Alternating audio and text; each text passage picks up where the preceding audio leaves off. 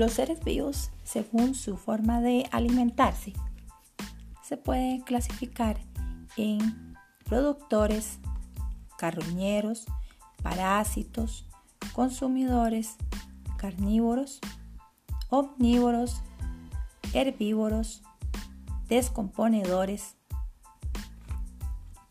Así es que ahorita vamos a comenzar a describir cada uno de ellos y aportar algunos ejemplos. Los primeros son los productores. Los organismos productores son aquellos que producen su propio alimento, en este caso serían todas las plantas, a través de la fotosíntesis. Recuerda que la fotosíntesis es el ciclo en que las plantas logran obtener su propio alimento utilizando el sol y el agua.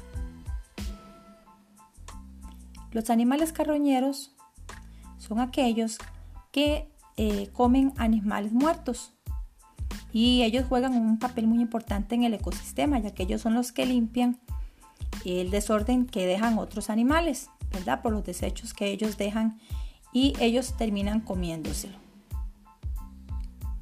Los parásitos son todos aquellos que viven en los organismos y se alimentan de ellos. Un parásito puede causar daño y eventualmente matar al organismo al que del que se está alimentando. Por ejemplo, las pulgas se considera un parásito. Si las pulgas llegan a estar en gran cantidad de un animalito, pueden causarle la muerte también. Los consumidores son los que comen plantas y también otros animales. Se pueden considerar carnívoros, omnívoros y herbívoros. Los carnívoros son aquellos animales que cazan y matan y comen otros animales sea, comen carne para poder alimentarse. Generalmente se alimentan de animales un poco más pequeños. Un ejemplo o varios ejemplos de esos animales son los tiburones en el mar y los leones. Los depredadores son aquellos animales que encuentran su alimento en plantas y en otros animales, a los que se le llama presa. Varios animales son depredadores.